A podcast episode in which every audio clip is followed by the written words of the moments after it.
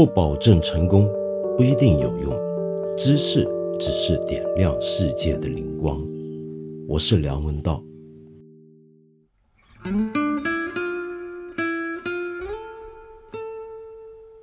八月十一日去世的著名作家奈保尔曾经结过两次婚。他的第一任太太呢，长期受到他的虐待。这种虐待一方面是肉体上的，比如说他在一本描述他的传记里面所承认的，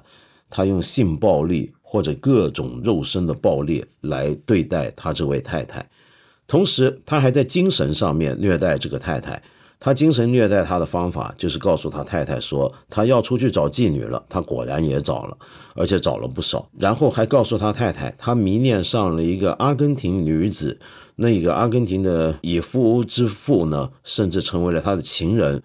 那么最后，他太太在九六年癌症去世。他认为这个癌症去世多半跟他长期的虐待有关。他对这些情节直认不讳，而且看起来好像也不后悔。因为他的太太是他的粉丝嘛，怎么样都不肯离开他。可是反过来讲，他也离开不了他的太太，因为他需要他太太呢去帮他编辑他的书，编辑他的手稿。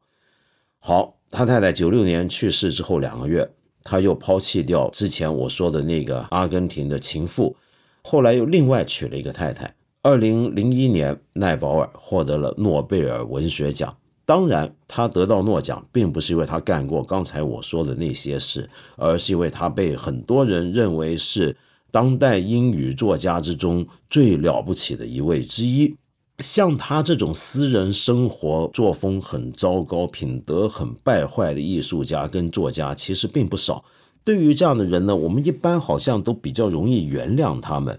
不太会用正常人的道德标准来要求他们和评判他们。英文里面有个词叫做 “artist excuse”，翻译成中文呢就是艺术家的特权。这就是艺术家的特权，好像艺术家就能够冲破世人常熟眼光的枷锁，在我们的世界里面达到一个半神半人般的地位。我们是可以不用常人眼光来看他们的。可是，假如这位艺术家利用他的艺术才华所创作出来的那些东西，他写出来那些东西本身也有一些很严重的问题的话，那又该怎么办呢？在我看来，奈保尔就是这样的一个作家。奈保尔的小说当然非常有名，也写得十分精彩。另一方面，他也写出了很多脍炙人口的游记、跟散文和评论。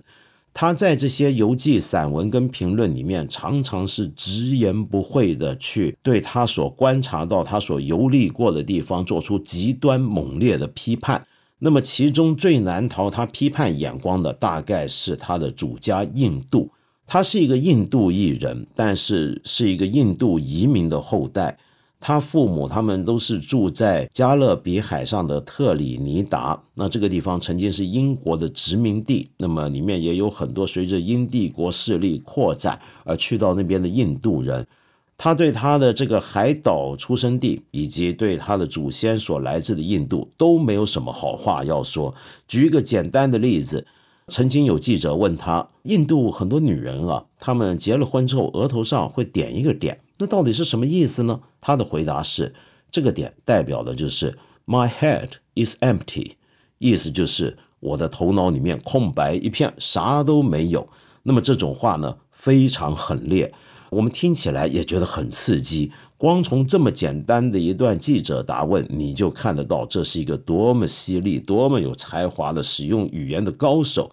为了要更加说明为什么我对这个作家从来没办法完全信服。我可以介绍大家，有兴趣的话可以看一本他的书。这本书翻译成中文之后，没有被太多中文世界读者注意，叫做《作家看人》，原来的名字叫做《A Writer's People》。那么奈保尔在这本书里面描述了许多对他有过影响，或者很多人会拿他们互相比较的一群作家。那么这些作家里面呢，包括了一个可以说是他的文学上的对手的一个人，比如说。沃尔科特，德里克·沃尔科特也是一位诺贝尔文学奖得主，他在九二年获奖，而他出生地呢是一个离特里尼达并不远的另一个加勒比海小岛圣露西亚。他认为沃尔科特写的那些很有名、很多人极端崇拜的诗啊，其实非常狭隘，无非都只是表达出这个海岛上面黑人自己的小小世界，他对更广大的世界没有兴趣。可是光从这个判断，我们就可以看得出来，奈保尔常常是有语言的天分、文字的才华。但是他下的判断背后的根据其实很缺乏，有时候我甚至觉得他根本不知道自己在说什么。比如说沃尔科特，难道真的是一个对整个世界都没有兴趣，只对自己那小小海岛和这海岛上的一小撮黑人感兴趣的诗人吗？当然不是。沃尔科特非常喜欢很多重要的当代诗人，比如说布洛茨基，而且他对百老汇的音乐剧也颇有研究。好，我们另外还可以看到，他又批评五十年代他那时候刚到英国牛津大学念书的时候所见过的那群作家格林、沃尔、鲍威尔。他认为这些英国作家代表了当时的英国的文学圈子里面的无趣跟乏味。但是他好像完全没有注意到，那个年代其实英国文学里面有一些很先锋的东西出来了，比如说后来获得诺贝尔文学奖的戏剧家哈罗德·品特，以及更加年轻的 J.G. Ballard。他之所以会这么有偏见，在文学上面也不是没有道理，因为他被认为是一个古典型的作家，写作的风格呢，大概是承续了晚期维多利亚时代以来的英国文学的风格，是一种非常写实的。喜欢用非常精确而经济的字眼来组成他的句子的一个作者，他喜欢一个段落只表达一个明确的意思，整体风格雄健有力，非常易读。对我们很多英语不是母语的人来讲，是个很好的入门文学读物。那么，此外，它的结构也相当精彩匀称。但是说到底，是一个老派一点的作家，他的文学世界里面。仿佛没有乔埃斯，没有卡夫卡，没有贝克特，没有整段我们所熟悉的现当代文学的先锋精神和这个先锋精神所组成的历史。他是这么一个古典的作家，而他在政治上、社会问题的观察上面也一样非常保守。他非常政治不正确的对很多女性做出评判，非常政治不正确的对很多的穆斯林、对印度传统文化做出很多的判断，这都不是问题。问题在于，如果你要认真的评判这些东西，你是不是该做更多的考察和研究呢？可是他又没有兴趣干这样的事情。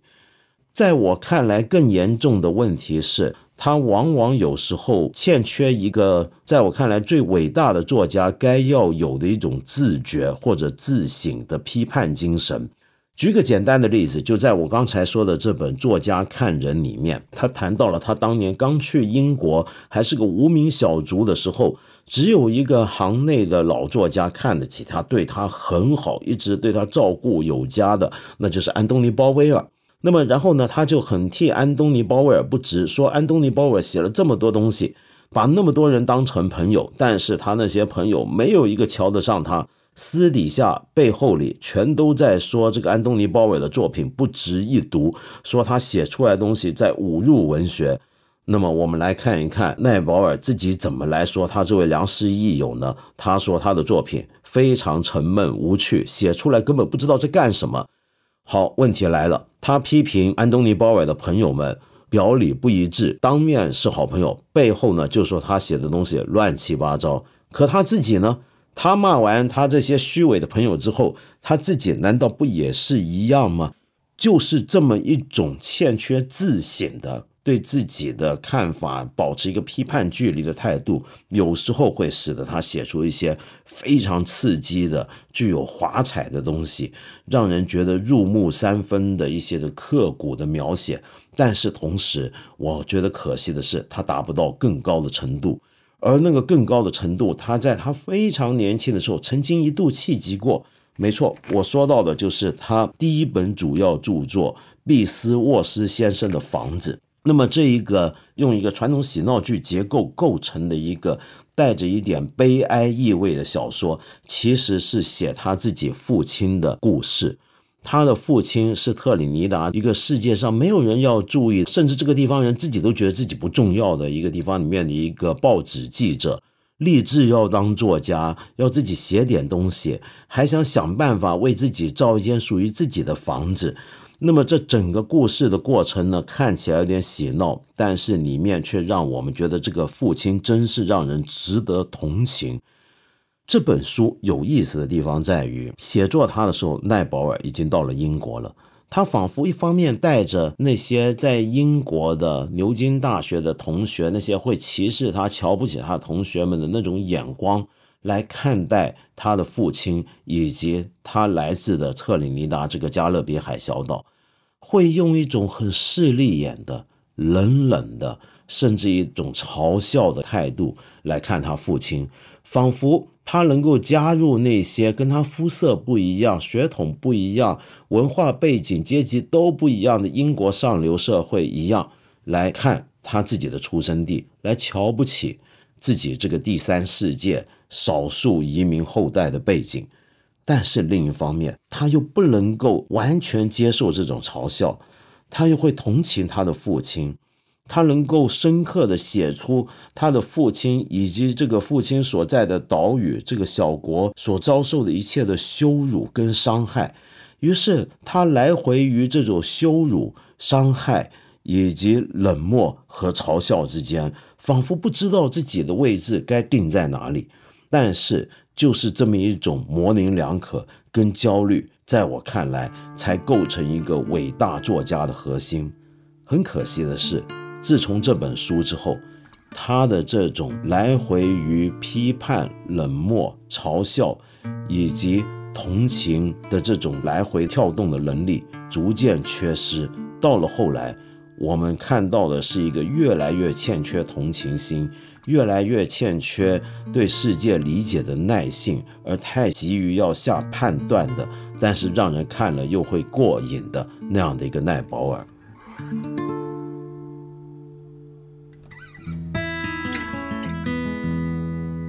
今天我想回应一下，好小气，你给我提出的问题，这个名字真有意思啊，好小气。希望你听完我的答案之后，不要对我小气。你说一个艺术家的道德品性是否应该和他的艺术作品分开呢？比如说，你很支持这两年一直在进行的 Me Too 运动，但是当喜欢的导演被曝光有不妥行为，那么是不是他之前的作品也应该被全盘否定呢？作为一个伍迪·艾伦电影的粉丝，一直都很困惑，该怎么样用观众的角度看待艺术家本人和他作品之间的关系。我这边补充说明一下啊，有些在听我跟你对谈的朋友可能不知道，伍迪·艾伦呢，他一直被人攻击跟传闻，他有很多的性侵犯、性骚扰这方面的事件。那么这个就是你说到这些问题。好，那么正好你说的这个问题啊，就是我们今天节目里面也稍微提到的这一点，就是到底一个艺术家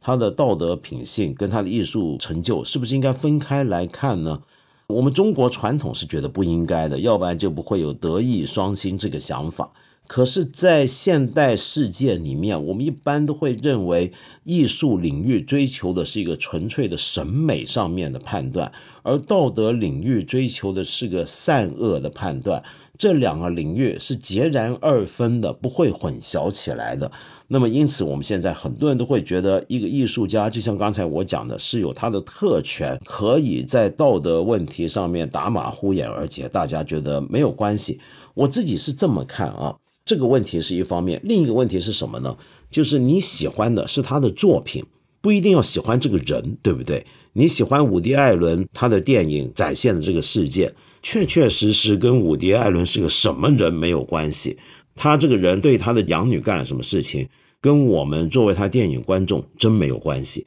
可是问题是，我们要计较的是什么呢？就像刚才我讲奈保尔一样，是你自己在你的作品里面有没有足够的诚实？你自己在你的作品里面是否做到了真正的不虚伪？我觉得有的电影导演，有的艺术家，他也许私人生活上面没有什么太可被人诟病的地方。但是他会让我觉得他创作出来的东西不诚实，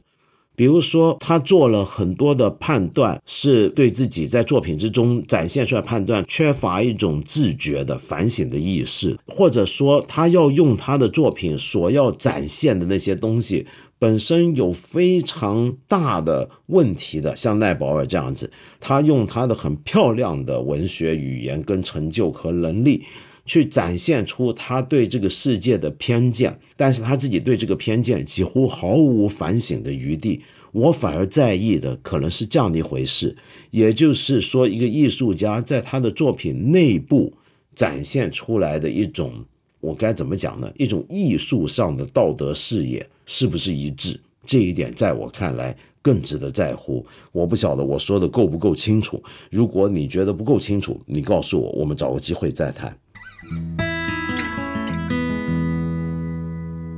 我们八分这个节目每星期三、每星期五都会在看理想 APP 和看理想微信公众号同步更新。欢迎你给我留言，提出你的问题或者建议。我们今天就先聊到这里了，下期节目再接着谈。